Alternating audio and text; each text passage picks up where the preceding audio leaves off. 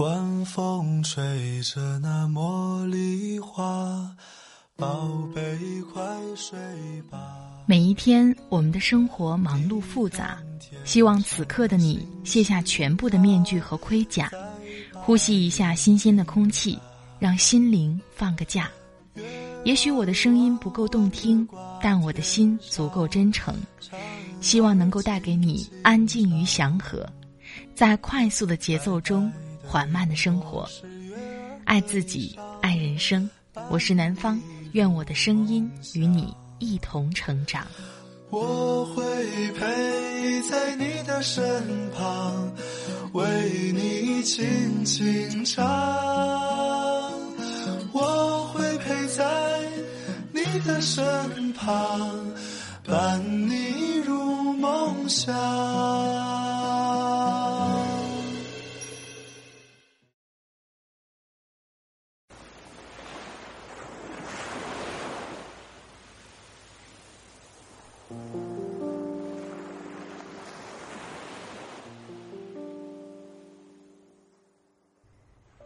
亲爱的朋友，这里是快节奏慢生活，我是南方。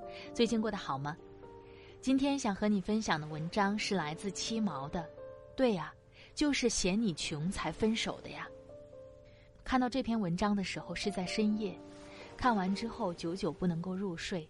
两个人在一起是因为爱情，两个人分开却不一定是因为不爱。看了这篇文章之后，让我想起了有一句话。很多人可以在一起共苦，却不能够同甘。只有同甘共苦在一起，才能走得更远。听了文章，如果有什么感受，也欢迎你随时分享给我。我的新浪微博和微信公众账号都是南方 darling 陆宝宝，陆是陆游的陆，宝是宝贝的宝。另外呢，微信公众账号每天都会发送晚安语音，感谢各位的关注。南方已经开通了 QQ 交流群，群号是二三五四四五三七八，感兴趣的朋友可以关注一下。好了，话不多说，开始我们今天的故事吧。对呀，就是嫌你穷才分手的呀。饿，发完这条状态三个小时后，我就成了杨哥的女友。他把饥肠辘辘的我叫出宿舍楼，问我。想吃什么？糊汤粉，我脱口而出，眼巴巴望着他。杨哥紧皱眉头，但还是立马揪着我直奔司门口户部巷。两天没吃东西的我，一脸生无可恋的我，在一碗飘着鲜美鱼香味的糊汤粉面前现了原形。我口含米线，感激涕零的问：“杨哥，你怎么不吃啊？”杨哥顿了顿，抬头望天。又盯着我说：“哥只有十块钱。”我差点噎住，吸了吸鼻涕，说了句：“哥，我身无分文，你若不嫌弃，我只能以身相许了。”好，杨哥眼睛一亮，笑开了花。热气腾腾中，我红了眼眶，杨哥那张好看的脸渐渐模糊起来。杂乱的店铺，我们用筷子夹起饱蘸鱼汤的奶油条。趁热送进嘴里，那种鲜香和酥软的口感，很多年都忘不掉。二零一零年四月，我们大三读大学的第三个年头，那段日子我太穷了，吃了上顿没下顿。说起来心酸又励志。读大学起，我就没花过家里一分钱，一贫如洗，三餐不济，家徒四壁，大概这些词语都是为我量身创造的。北方小镇的老家，我妈常年体弱多病，吃了几十年的药。我硬是给自己申请了四年助学贷款，周末也不闲着，风风火火到处找兼职，发传单、摆地摊儿、做家教、当服务员，比我们校长还忙。杨哥，我们这所不知名学校的不知名学霸，低调寡言，在我弄丢八百元生活费的第三天。用他那个月仅剩的十块钱解救了我。我一直觉得这世上最好听的三个字，绝对不是“我爱你”，而是“有我在，别饿着，多吃点儿”。好的爱情从来不用说，只用做的。跟杨哥相识于自习室，一有空我就去自习。要不是那天他向我借英文课本，两年下来我都不知道后面坐着他。我们自然而然的走到了一起，没有什么风花雪月的浪漫。杨哥大四时已经开始在外面接项目，从来不用为生活费和明天担忧，而我，一个文弱的穷酸文科女，找工作屡屡碰壁。在拥挤的招聘会现场，挤得找不到方向。杨哥，我太穷了，什么都没有。我也是。你怕吗？现在有你了，一切都会有的。二零一一年六月，拍完毕业照的第二天，我就跟杨哥坐着十二个小时的火车硬座，风尘仆仆从武汉奔向魔都。杨哥不顾父母反对，毕业来上海。打算跟着学长一起创业，正好我也有个面试。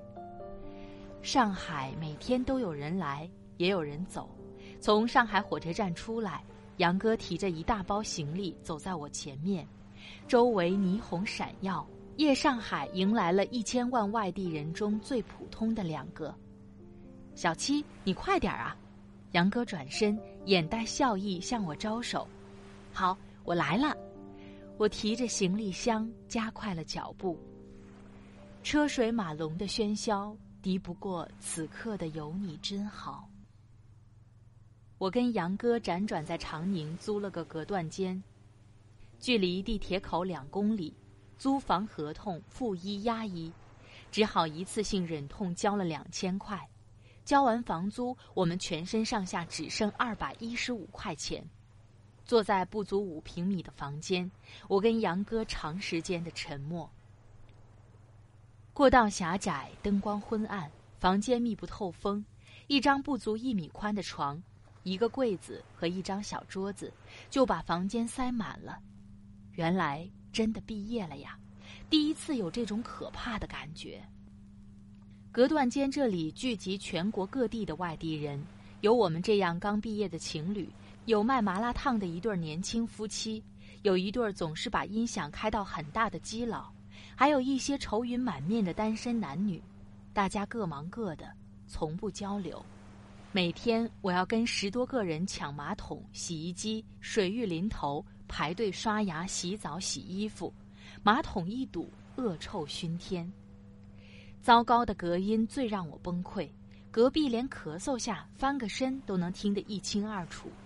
那些日子，我每晚在杨哥的轻鼾声中，听着隔壁情侣的嬉笑怒骂，失眠到深夜，对着黑暗的墙，漫谈着微不足道的理想。早上，杨哥起床拉肚子，蹲在里面二十多分钟，隔壁一个男生敲着门怒骂：“便秘还是死了？能快点吗？”一向处变不惊的杨哥，那天脸色阴沉。没事儿啦，有的住总比没的好。我对着杨哥嘿嘿笑，委屈你了。等赚钱了，咱们搬个大房子，跟你在一起什么都好。我的面试很顺利，就是薪水太低，试用期每月两千五，转正后三千二，偶尔会有奖金。刚毕业，慢慢来，先到大平台学点东西，工资是其次。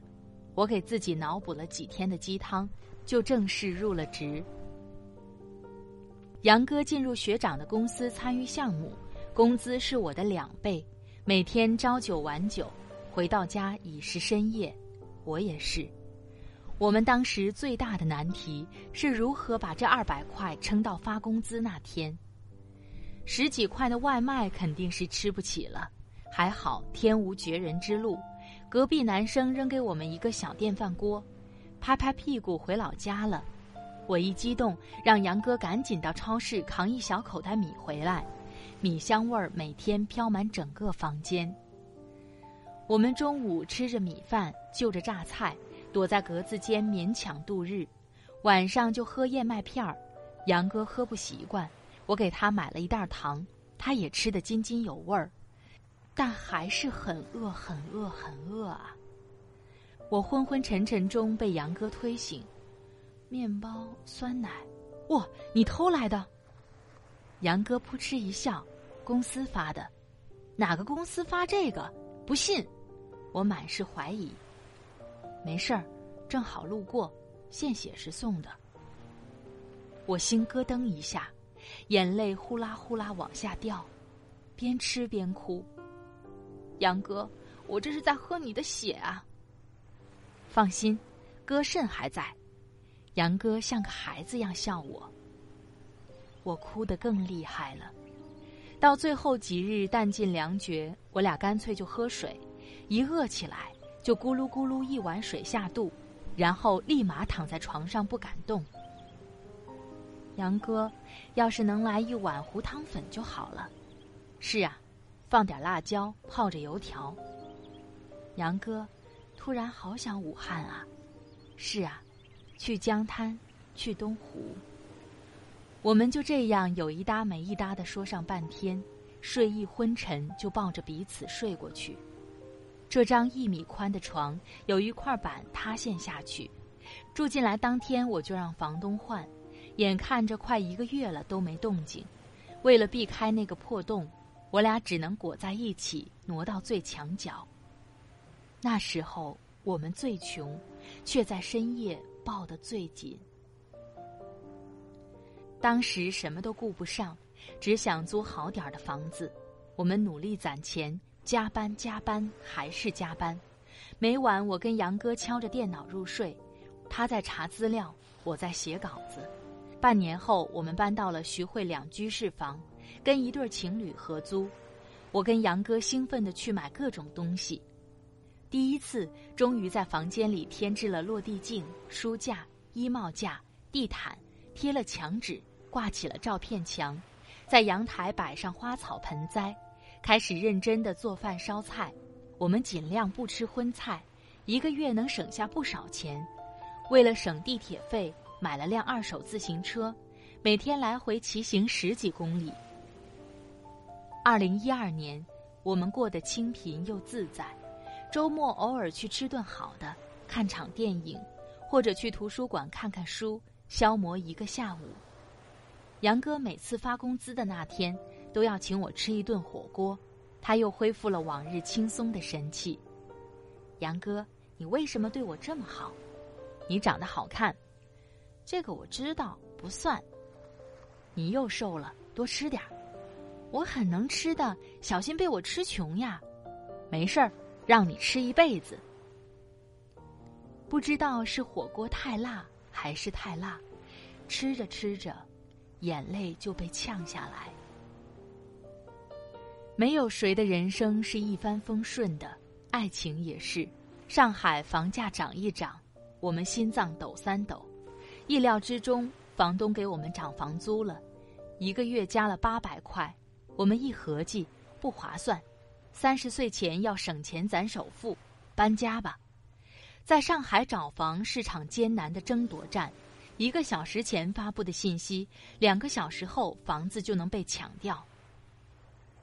搬家那天，耳机里正好听到宋胖子《斑马》里那句：“我要卖掉我的房子，浪迹天涯。”把我的心听得一颤一颤的，怎么有房子就好好待着，浪什么浪哟？真是。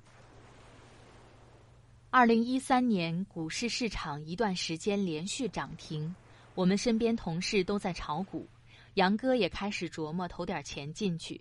他把这两年积攒下的几万块钱全部放进去。我对股票不懂，劝他还是见好就收。他一脸兴奋。现在一周都能赚到大半年的房租了，我也没法，只能由着他。接下来大盘跌的，我跟杨哥大眼瞪小眼，四眼泪汪汪。完了，没想到此后的事情更糟。杨哥已经三个月没有工资了。那几年，多少创业公司崛起，就有多少多少倍的创业公司倒下。他那段时间常常通宵加班，回来倒头就睡。看他这个样子，我每天战战兢兢。我告诉自己，要振作呀，老子可不能倒下，不能没了经济来源。杨哥养我一场，现在我要好好养他。我白天在公司上班，晚上回来接软文，写小说到凌晨两三点，每天眼睛肿成熊样。虽然稿费很低，但总比没有好。我心想，写完这几篇稿子，这周饭钱就有着落了。写呀写呀写。杨哥那时很有挫败感，终日闷闷不乐。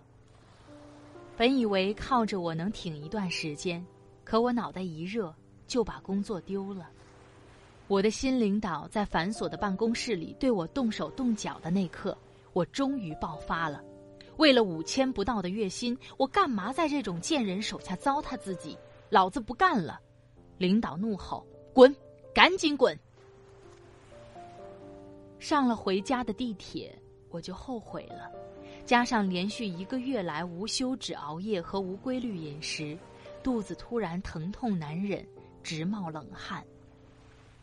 晚高峰的地铁挤满了人，我扶着把手不敢坐下。这个连蹲着都要被拍照的上海，我直接一屁股坐在地上，大概会红遍中国吧。迷迷糊糊摸到家里，躺到床上就睡着了。来上海这两年，我第一次觉得累。等我醒来，被杨哥的臂膀包围着，他拥着我，昏暗的灯光照在他憔悴的脸上，空气让人心安温暖。杨哥。我们来上海是为什么？生活，你累吗？累，但没法。一个月后，我们各自找到工作。杨哥在杨浦，我在闵行，相距三十公里的我们，只得分开住。灯火辉煌的地铁口，杨哥在前面拎着行李箱，跟初来上海在火车站时不同。他的身子消瘦了很多，背影更加落寂。我提着行李袋的手在发抖，太沉了。满是名车豪宅的灯红酒绿里，我们拎着大袋子，失魂落魄，像个逃荒而来的流民，跟这个城市格格不入。本来我们也没融进去，我忽然心慌起来，没有安全感。人的心理防线可以在一瞬间就能崩溃瓦解。上海很大，我们很小，我们走得很慢。这次杨哥没有让我快点儿。两年了，我们还是我们，也不再是我们。工作日我们各忙各的，周末就待在一起，有时候周末加班。我们半个月甚至一个月见上一次，我开始习惯一个人的生活，学生时代独来独往的日子又回来了。没日没夜加班的我，终于在新公司得到赏识，开始升职加薪。不知道是真的忙还是为了忙而忙，我们的话越来越少，只是杨哥会主动给我打电话，让我多吃点儿，早点睡，还有钱够用吗？我吃着加班的便当，嘴里全是嗯嗯嗯，都好。二零一四年九月，杨哥的父亲突然被送到医院抢救，他连夜回了西安的老家，我赶紧打了几万块钱过去。两周后，杨哥电话我，语气低沉：“怎么办？我妈只有我一个人了。”我知道了，你好好照顾他。眼泪在眼眶打转。你来吗？几乎是带着恳求的语气。我憋了几分钟，终于说出：“杨哥，我快二十八了，穷怕了。”杨哥沉默良久，几乎哽咽：“对不起，没能好好养你。很好了，很好了。”已经很好了呀。